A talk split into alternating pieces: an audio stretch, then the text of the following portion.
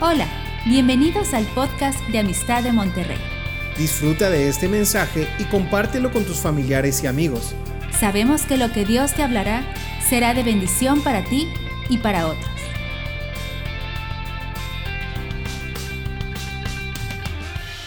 Bienvenidos aquí a Amistad de Monterrey, los que nos visitan, los que nos ven, y que sea una noche especial para todos nosotros. Estamos hablando del Espíritu Santo y me da mucho gusto que, que sé que el Espíritu Santo está manifestándose en medio de nosotros. A veces no nos damos cuenta, a veces lo invocamos, pero no sabemos ni lo que estamos diciendo.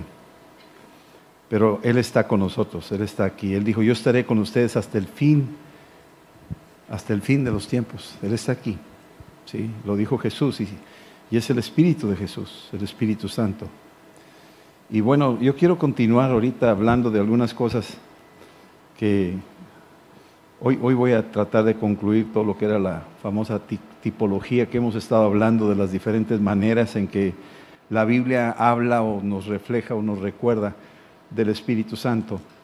Pero es importante entender de que son formas solamente para expresar aspectos de lo que Él es y cómo es Él y cómo opera Él y cómo trabaja Él y nos ayuda a ser sensibles, porque lo podemos ver en diferentes formas, de diferentes maneras.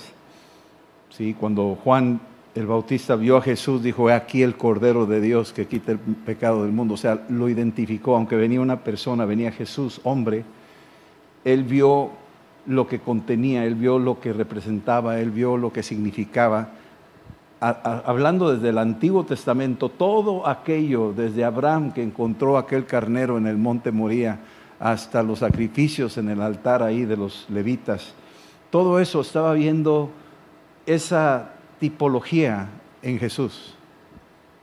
Él es el que estaba enredado en los cuernos en el zarzal cuando iba a matar a Abraham a su hijo Isaac. Él es el cordero que fue sacrificado ahí en, la, en las puertas de, Israel, ahí en, las, en, Egipto, en esa noche de la última plaga. Él es, Él es el cordero que estaban sacrificando de manera continua ahí en el templo.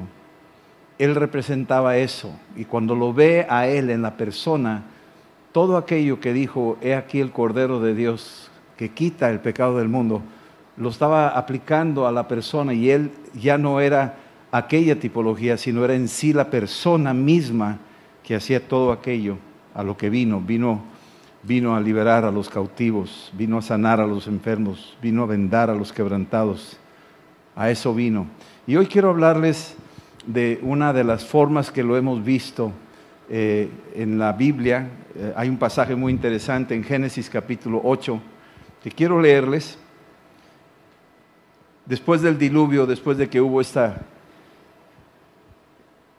este catombe que pasó a nivel mundial, un diluvio que ya había sido anunciado y que Dios le había dicho a Noé que iba a venir un diluvio y que iba a ser destruida la tierra porque ya había llegado al colmo lo que estaba pasando, algo muy parecido a nuestros tiempos. Jesús dijo que, que la venida del Señor será como en los tiempos de Noé, en esos tiempos de Noé. Y te describe ahí este, Jesús en los libros, ahí en Mateo y en el libro de Marcos y en el libro de Lucas, nos habla de esos tiempos de Noé, que había una decadencia, una degradación, algo terrible que estaba pasando en la, en la vida del hombre. El hombre estaba en una franca corrupción, estaba en una degradación moral y, y dice que como en esos tiempos así será la venida del Hijo del Hombre, o sea, va a ser muy parecido a lo que, a lo que pasó en aquel entonces. Cada vez que pasa, cada vez que oímos noticias, cada vez que aprueban leyes injustas, nos vamos dando cuenta cómo se va pareciendo cada día más y más y más a los días de Noé. Se parece cada día más a los tiempos de Noé. Muchas veces cuando decimos los tiempos de Noé, ni nos imaginamos cómo eran los tiempos de Noé. Pero en la medida que pasan los días y avanza la, la humanidad y los días y van pasando los años, cada día más nos vamos dando cuenta cómo era realmente aquellos tiempos de Noé. Ya no lo vamos a decir, ah, así era, no, no, no es que así era, lo estamos viviendo, así es, aquí estamos viviéndolo ahora, en vivo y a todo color. Pero dentro de todo ese escenario horrible y lo que tú quieras pensar, Dios siempre ha tenido su proyecto que es inmutable, es un proyecto bueno, es un proyecto sano, es un proyecto santo. Y después de, de este diluvio que cerró la puerta a Dios ahí cuando estaba ya terminada el arca, cuando no entró con, sus, con su familia, cuando entró con los animales y ya estaba todo adentro y Noé tal vez ni sabía y de repente Dios cierra la puerta. En ese momento, cuando sucedió todo eso, dice ahí que en el versículo 20 pasaron varios días, meses diría yo, a que se pudieran bajar los niveles de las aguas. Y en el versículo 20 dice que, que permítame un segundito, me adelanté, me fui un poquito más adelante, pero quiero que veas algo aquí, que Noé está viendo la realidad, si quieres, perdón, es capítulo 8, versículo 8. ¿sí? Noé está terminada el diluvio y la tragedia. Se asoma a él, te aseguro, por una de las ventanas que tenía, que había construido, y ve la desolación que hay en la tierra. Es una desolación terrible. Y en esa desolación Noé está pensando, ¿qué sigue? ¿Qué sigue después de todo esto que hizo Dios? ¿Cuál es el siguiente paso de, después de esto? Noé no había leído Génesis. ¿eh? Acuérdense que no está escribiendo Génesis, está viviendo Génesis. Y ahí en el versículo 8 dice aquí que después de enviar un cuervo para que pudiera surcar la tierra y ver ahí a ver si había áreas secas, dice en el versículo 8, envió también de sí una paloma Aquí voy a ver cómo lo menciona tres veces. Me envió una paloma para ver si las aguas se habían retirado de sobre la faz de la tierra. La paloma viene, inspecciona, se movía sobre las aguas, dice ahí en el libro de Génesis 1, versículo 2, y el Espíritu se movía sobre la superficie de las aguas. Bueno, algo parecido, pero ahora, después de una gran destrucción, después de un rescate milagroso de la familia y de la vida de Noé, y de los animales, Noé utiliza una paloma y la envía a esta paloma. La, paloma viene siendo un animal dócil, da la apariencia como un cordero también, ¿verdad? Inocente, sí. Da la, la idea que tenemos de ella es como su atributo es que tiene una capacidad de mensajear una capacidad de saber a dónde ir, conocer su casa. Cuando los colombófilos manejan las, las palomas, saben que ellas conocen su casa, las pueden soltar, se van dando vueltas varias veces, pero saben que van a regresar tarde que temprano a su casa, van a regresar a su casa. Y esta es una característica de la paloma. Y otra característica también, tienen ojos que no que no, no, son como los camaleones que ponen un ojo acá y otro por allá, sino que a donde lo están apuntando tienen una visibilidad. Y estas, estas criaturas, esta, esta paloma, es lo que Dios utiliza en su historia de, la, de lo que pasó en los tiempos de Noé, como aquel agente que envió, dice aquí, envió una paloma para ver si las aguas se habían retirado de sobre la faz de la tierra. Y cuando la paloma va y revisa lo que está pasando en todo el mundo, dice aquí que no halló la paloma donde sentar la planta de su pie. No había un lugar donde sentar la planta de su pie. Algunos estudiosos piensan que no, no halló lugar porque estaba los mares y las aguas estaban llenas de, de cuerpos. Había corrupción, ahogados, y que no había lugar donde pisar, y eso habla de corrupción, y que la paloma no iba a tocar esa área de corrupción. No podía sentar sus pies sobre la corrupción. Y se tenía que regresar. ¿Sí? Así es que no halló la paloma donde sentar la planta de su pie. Y volvió a él al arca, volvió a Noé. ¿Sí? Sí, porque las aguas estaban de sobre la faz de la tierra, de toda la tierra. Es que estamos viendo la primera fase, la primera parte en que aparece la paloma haciendo eso, está viendo corrupción, está viendo muerte, está viendo desbastamiento y no hay donde reposar su pie. Ahí lo dice. Y entonces Noé extendió su mano y la tomó y la hizo entrar consigo en el arca. Esta es la primera forma, la primera vez en que podemos hablar de que el Espíritu Santo en su primera, en su primera forma ve cuando cae Adán y Eva y el Espíritu Santo se retira, no tiene donde reposar, no hay, no hay salud en la tierra, hay corrupción, hay pecado, y entró el pecado al mundo por el pecado de un hombre, dice la Biblia.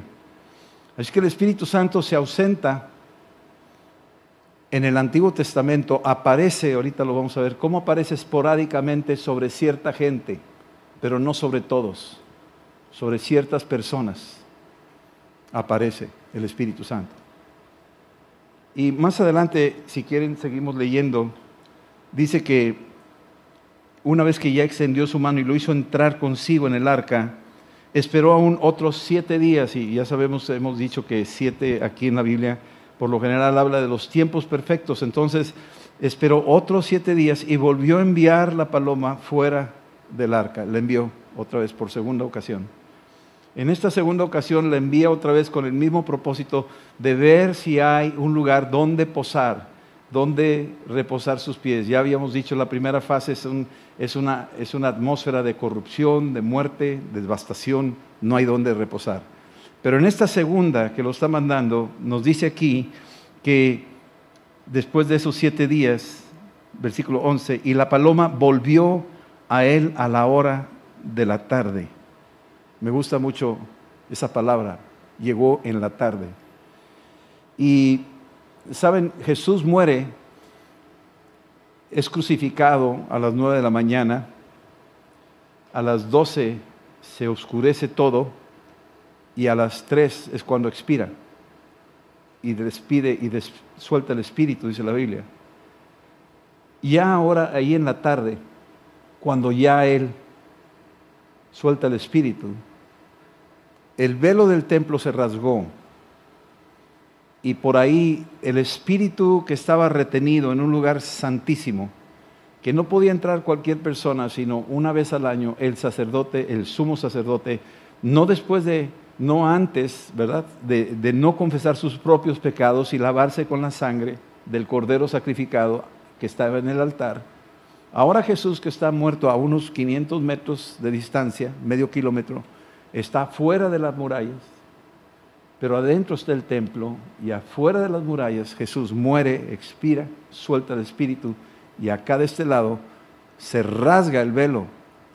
Y al rasgar el velo ya da un anuncio, esa acción profética, porque se rasgó de arriba para abajo, dice la Biblia, y es como una acción profética diciendo, del cielo ha, tomado la decisión de abrirle el paso al hombre de acercarse confiadamente al trono de la gracia, ya no necesariamente a través de un sacerdote humano, sino que ahora nos reviste a todos como sacerdotes, por la fe en Cristo y por la sangre nos ha hecho reyes y sacerdotes.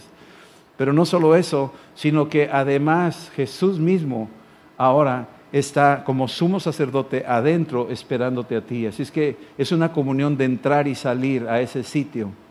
Ahora, te estoy hablando de todo esto porque llegó a la tarde la paloma, pero llegó a la tarde cuando ya Cristo también nos habla, es una sombra de lo que fue, de lo que pasó, que, Cristo había muerto en la cruz en la tarde.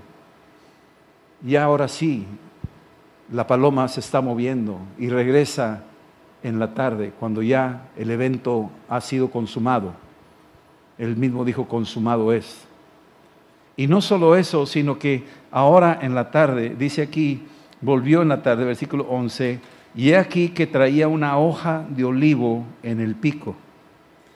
Y estamos viendo cómo resalta ahora un árbol particular, que es el árbol de olivo, donde la paloma seguramente encontró reposo, encontró que ahí sí podía posar sus pies sobre un árbol de olivo, que es un tipo de Cristo. Es un árbol de olivo que fue donde Jesús estuvo en el huerto de los olivos, donde donde se quebró delante del Padre, donde sudó gotas gruesas como de sangre, y donde esta, esta forma de olivo, decíamos la semana pasada sobre el, aceite de olivo o el aceite de la Santa Unción, ya está dada, y ahora esta paloma arranca de ese árbol la hoja. Y hay varios elementos importantes. Uno es que lo trae en la boca, lo trae en el pico, dice aquí, y dice, y traía una hoja de oliva en el pico. Y eso habla de la palabra que fluye, ungida, del mensaje de salvación que se anuncia, de la vida que procede de la boca de Jesús, la boca que dijo, Lázaro, sal fuera, la boca que dijo, yo quiero, sé limpio. Esa es, esa es la tipología de Cristo hablando vida, trayéndola en su, en su pico. El pico es en sí la voz. Tú ves Apocalipsis, decíamos cuando vimos el curso de Apocalipsis, dice, y volteé a ver la voz. Quería ver esa voz que sale de la boca, porque la, la voz estaba diciendo cosas profundas, importantes, valiosas, proféticas. Así que esta paloma trae en su boca esta hoja de olivo, pero no solo eso, sino que también me habla de la unción que trae esa boca, trae una unción.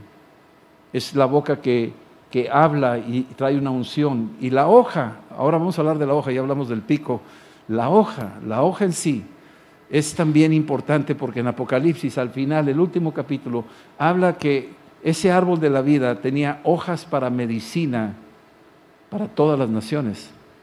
Así es que esa hoja que trae es una medicina que está trayendo ahí en este caso a Noé, anunciando que, que la intención de Dios es sanar al hombre, quiere sanar la tierra quiere sanar las plantas, quiere sanar los animales, quiere sanar los mares y quiere sanar todo. Él quiere sanar.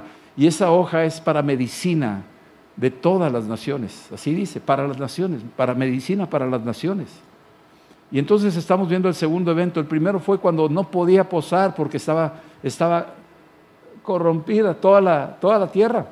No tenía dónde poner su pie. Y en la segunda, lo único que sobresale es un árbol de olivo que viene siendo una tipología de Cristo donde ahí reposa su pie esta paloma y arranca esa hoja y trae el mensaje de esperanza a Noé, diciéndole con esa, sin hablar, solamente esto está hablando, no sé si me vean, no sé si me, me, me entiendan, porque cuando hablemos de lenguas me van a entender cómo habla sin que se oiga.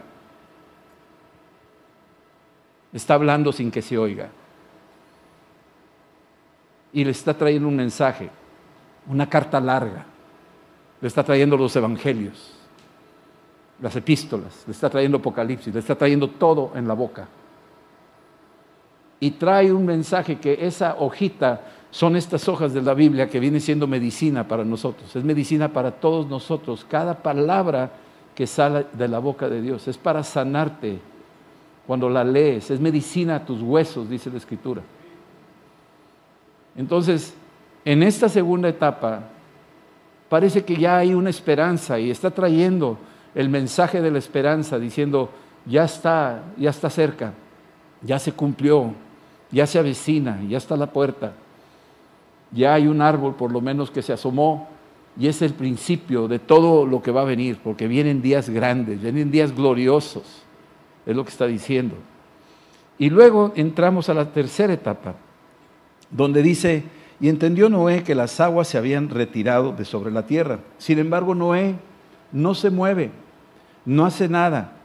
Versículo 12, y esperó aún otros siete días. Y eso me habla de cuando Jesús aparece a sus discípulos después de muerto y resucitado, 40 días con pruebas indubitables.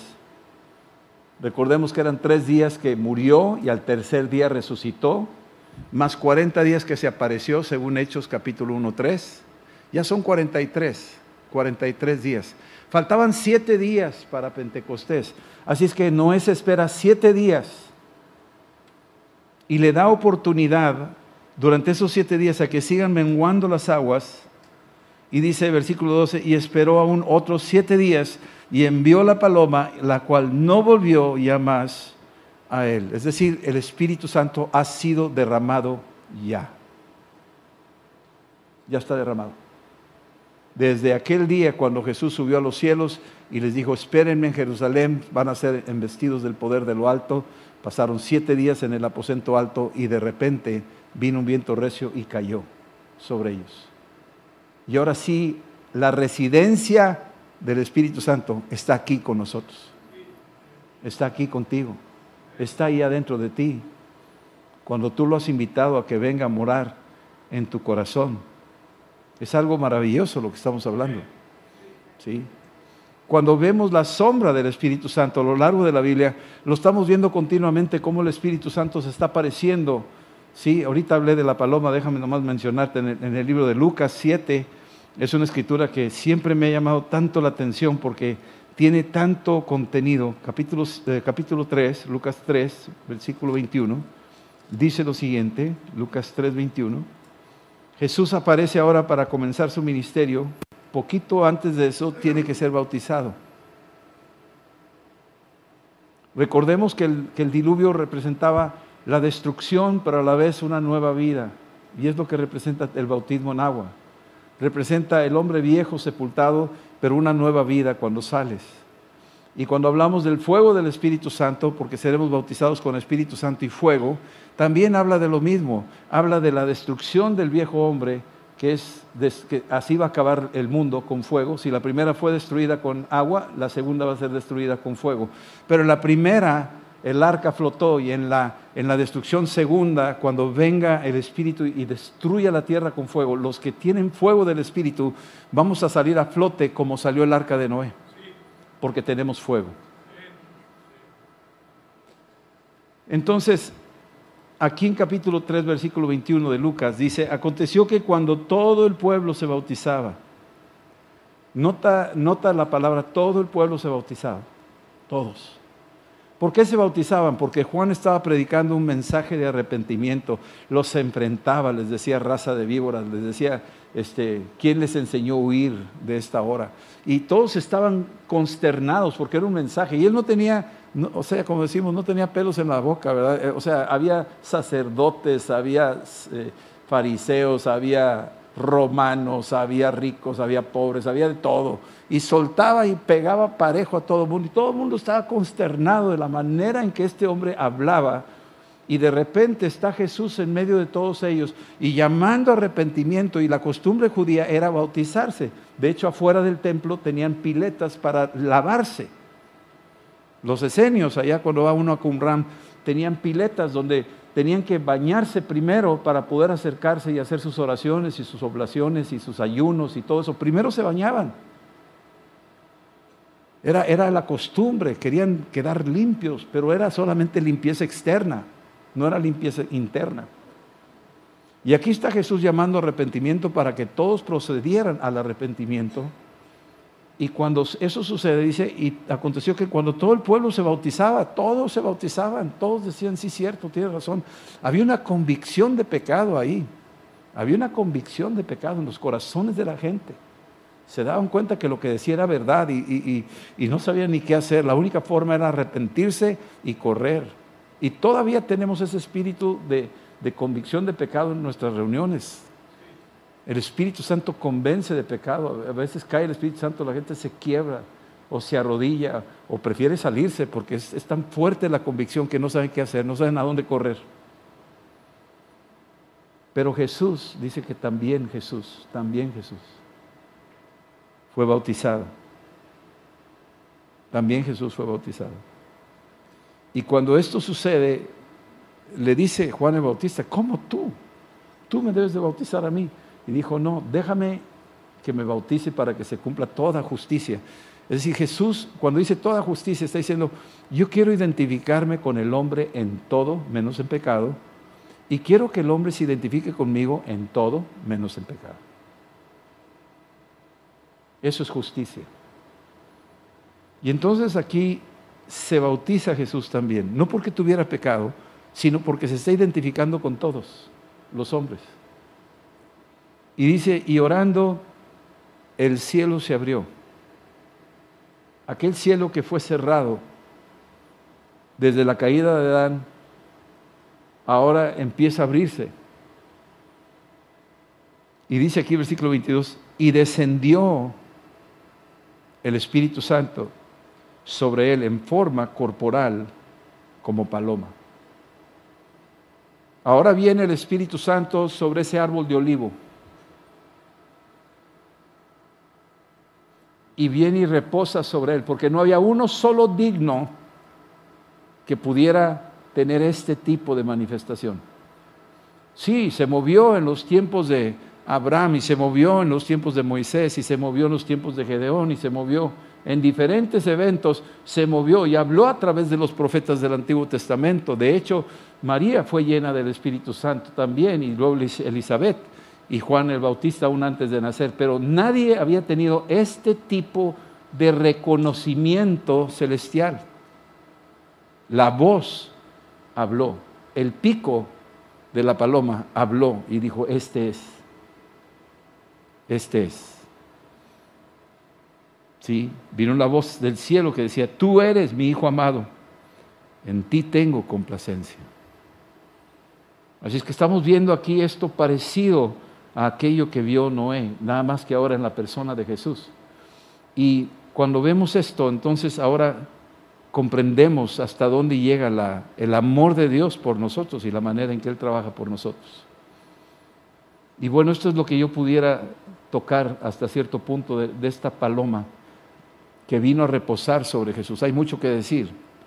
Pero ahora yo quiero hablarles la última, tengo unos pocos minutos este, quiero hablarles de la última tipología que voy a usar en esta, en esta plática de conociendo al Espíritu Santo. Y quiero hablarles de la espada. No tiene nada que ver con la paloma, aparentemente, pero les quiero hablar de la espada. Y quiero que entendamos un poco. ¿Me la puedes dar, por favor? Entendamos un poco algo para que veas. Gracias.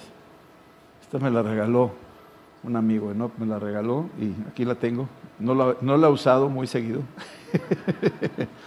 Pero ahorita se las voy a enseñar, voy a explicar algo, unos principios de esto.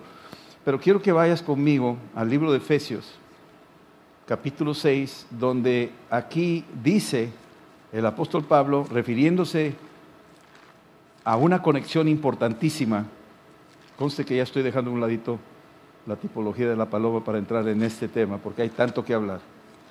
Pero en Efesios 6, dice aquí, en el, hablando de la armadura espiritual, en el versículo 17 dice, y tomando el yelmo de la salvación, que viene cubriendo los pensamientos, el casco, y la espada del Espíritu, noten que dice ahí la espada del Espíritu, que es la palabra de Dios, la espada del Espíritu, que es la palabra de Dios.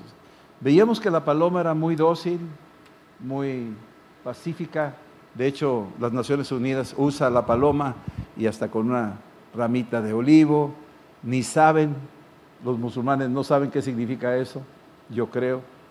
Y otros más no entienden qué significa, pero para nosotros como pueblo de Dios sabemos que está hablando que el Espíritu Santo está haciendo su presencia ahí en las Naciones Unidas y lo tienen ignorado, lo, tienen ninguneado, no le han dado su lugar, lo han contristado las naciones. Pero aún así está ahí, pero esta, la espada del Espíritu, ahora es un poco diferente porque ya no es esa docilidad y esa, esa ternura que aparenta. Ahora estamos hablando de una espada que es amenazante, es una espada que la ves y dices, ahí, ahí viene, o sea, viene con todo, me va, me va a dar. Y esta espada del Espíritu, cuando habla de la palabra de Dios, nos lleva a una conexión del Espíritu Santo con la palabra. Y yo quiero llevarte a Hebreos capítulo 4 para que veas lo que hace en sí el Espíritu Santo cuando leemos la palabra, porque la palabra fue inspirada por el Espíritu. Pero quiero que veas algo que dice aquí en el libro de Hebreos 4. Versículo 12. Y dice lo siguiente.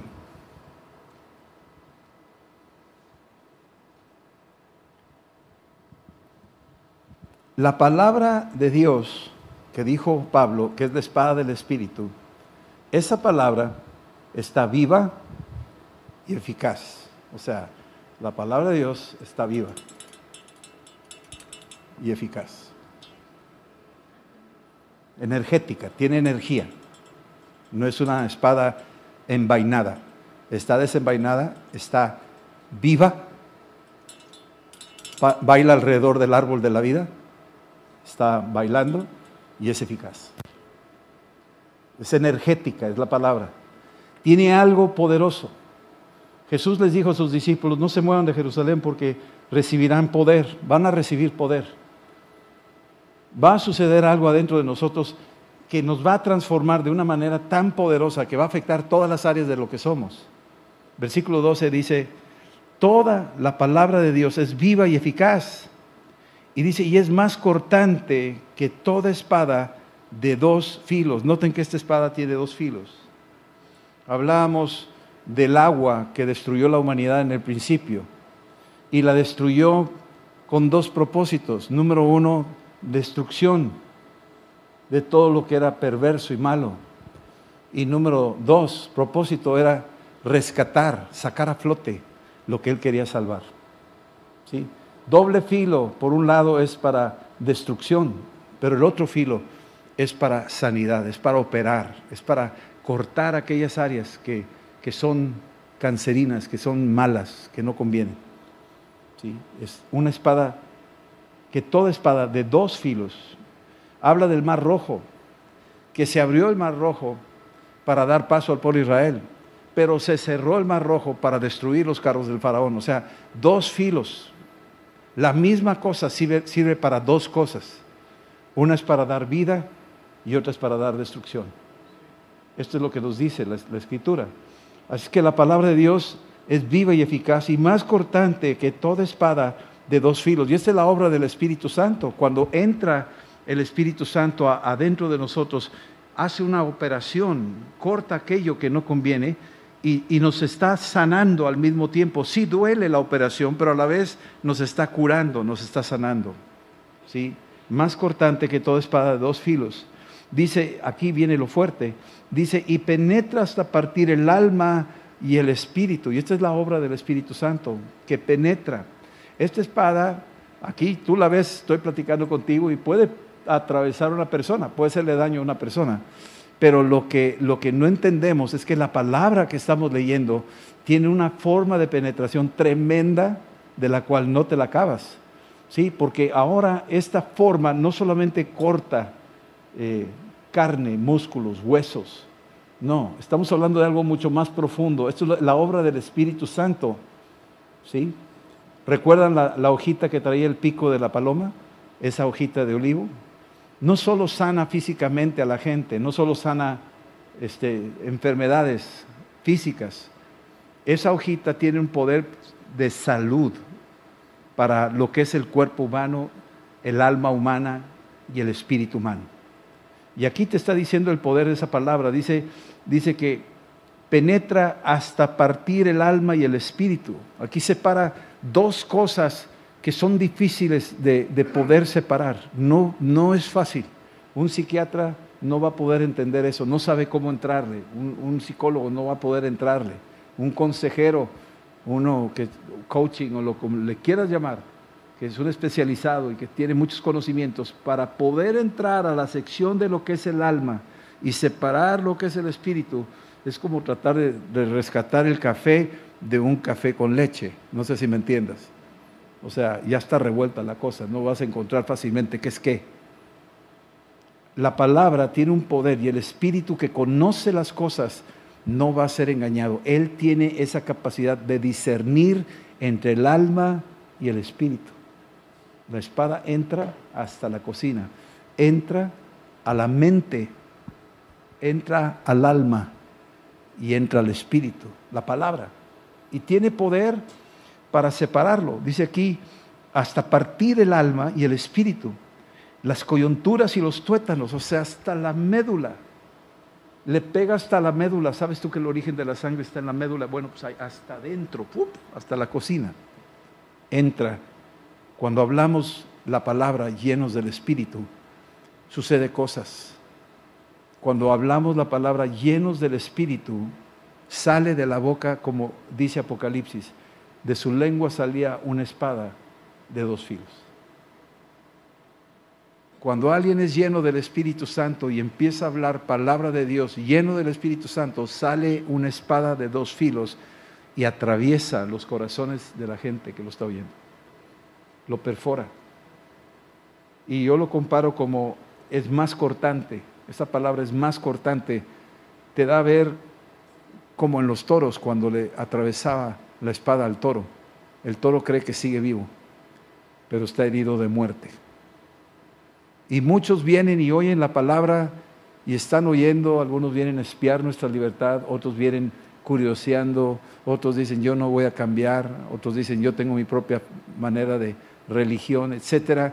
Y se está diciendo la palabra y se está leyendo la palabra y parece que como que no toca la, la médula del corazón de la persona, por más dura que sea. Yo te digo una cosa, no hay quien le pueda vencer al Espíritu Santo. No hay quien le pueda vencer a la espada del Espíritu. Algo está pasando adentro de nosotros cuando leemos la Escritura. Algo está pasando adentro de tu vida. Algunas ataduras, algunos vicios, algunas cadenas están pegando el Espíritu Santo, las está pulverizando por el poder de la palabra, por el poder de esa hojita de olivo en el pico de la paloma. Se está perforando. Así es que lee la Escritura en voz alta, créele a lo que estás leyendo y siempre mantente unido con el Espíritu Santo. Dice, discierne los pensamientos y las intenciones del corazón. Discierne, quiere decir que separa pensamientos e intenciones. Muchas veces los pensamientos y las intenciones son diametralmente distintas, pero están revueltas ahí. Pero cuando viene el Espíritu Santo, separa una cosa, como separó el, el que separó las ovejas de los cabritos, así separa el Espíritu Santo. Él no va a ser engañado. Él sabe quién es el cabrito y quién es la oveja. Tiene ese poder para discernir eso. Y solo lo puede hacer el Espíritu Santo. Vamos a orar, vamos a darnos un espacio ahorita de, de la palabra que hemos leído esta noche. ¿Sí? El Espíritu Santo está escudriñando los corazones. Todo lo secreto de Dios lo escudriña el Espíritu, dice 1 Corintios 2, del 9 al 12. Lo escudriña el Espíritu. Y hay una voluntad del Espíritu que se hace, hágase tu voluntad aquí en la tierra como en el cielo. Es una voluntad que va más allá de mi voluntad. Por más que yo quiera humanamente forzar las cosas, no puedo forzarlas. Él es el que lo hace. Yo me hago a un lado y dejo que Él haga su obra. Yo puedo decir mil cosas, pero el que dice la última palabra, el que tiene la hoja de olivo en su pico, es el Espíritu Santo. Y aquí se hace su voluntad, no la mía. 1 Corintios 12, del 11 al 13, dice que todo lo hace conforme a la voluntad del Espíritu Santo. Y finalmente en Efesios 4:30 dice que no contristemos al Espíritu Santo, porque el Espíritu Santo también tiene emociones, también siente, también sufre, también ríe, también se goza, tiene emociones, es una persona, decíamos. Y en el nombre de Jesús, Espíritu Santo, ven Hemos leído tu palabra y una poderosa espada ha salido y está atravesando más allá de los muros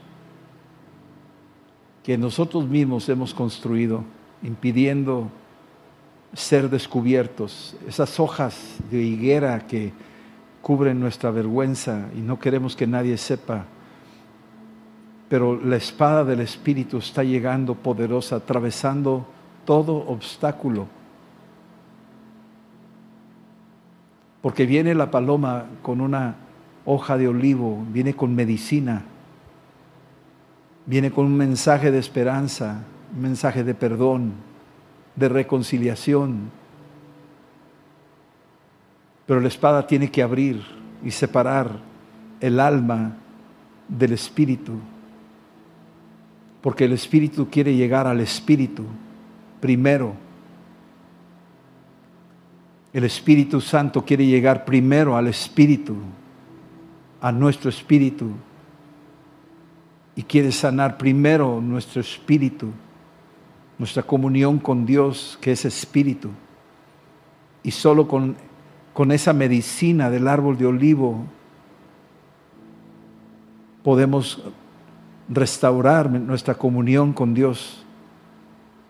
Y una vez que tengamos la vida del Espíritu adentro de nuestro Espíritu, por el Espíritu Santo, podemos progresar y avanzar y empezar a alcanzar el alma y empezar a, tocar esos pensamientos que nos afligen, que nos esclavizaron desde pequeños, que, que tenemos ahí como un campo de batalla donde el enemigo trabaja como, como el que entra y sale y siembra mala semilla en la mente, pero el Espíritu ha entrado por la espada del Espíritu. Y ahora ha separado el alma del Espíritu y ahora el Espíritu vive y ahora el alma está siendo restaurada y los pensamientos están siendo renovados y despojando los pensamientos reprobados. El Espíritu viene y dice, no, aquí no voy a posar mis pies. En esta corrupción no voy a posar mis pies. Yo voy a posar mis pies hasta que toda esa basura se vaya y sea eliminada por el poder de la espada que corta y es más cortante que toda espada de dos filos. Y por la sangre de Cristo estos pensamientos son eliminados. Y ahora entro más adentro y toco la voluntad, la voluntad que había sido atada, la voluntad que no quería obedecer, la voluntad que se rebelaba contra Dios. Ahora la voluntad se esclaviza a los pies de la cruz y se enamora del que está colgado en ella, de Cristo. Y es una voluntad que dice, no te, no te soltaré hasta que me bendigas. Es la voluntad renovada, es la voluntad alineada a la voluntad divina y celestial. En el nombre de Cristo Jesús. Y ahora la espada aún penetra más y toca las emociones de los que lloran y, no quieren llorar, de los que ríen y, y se burlan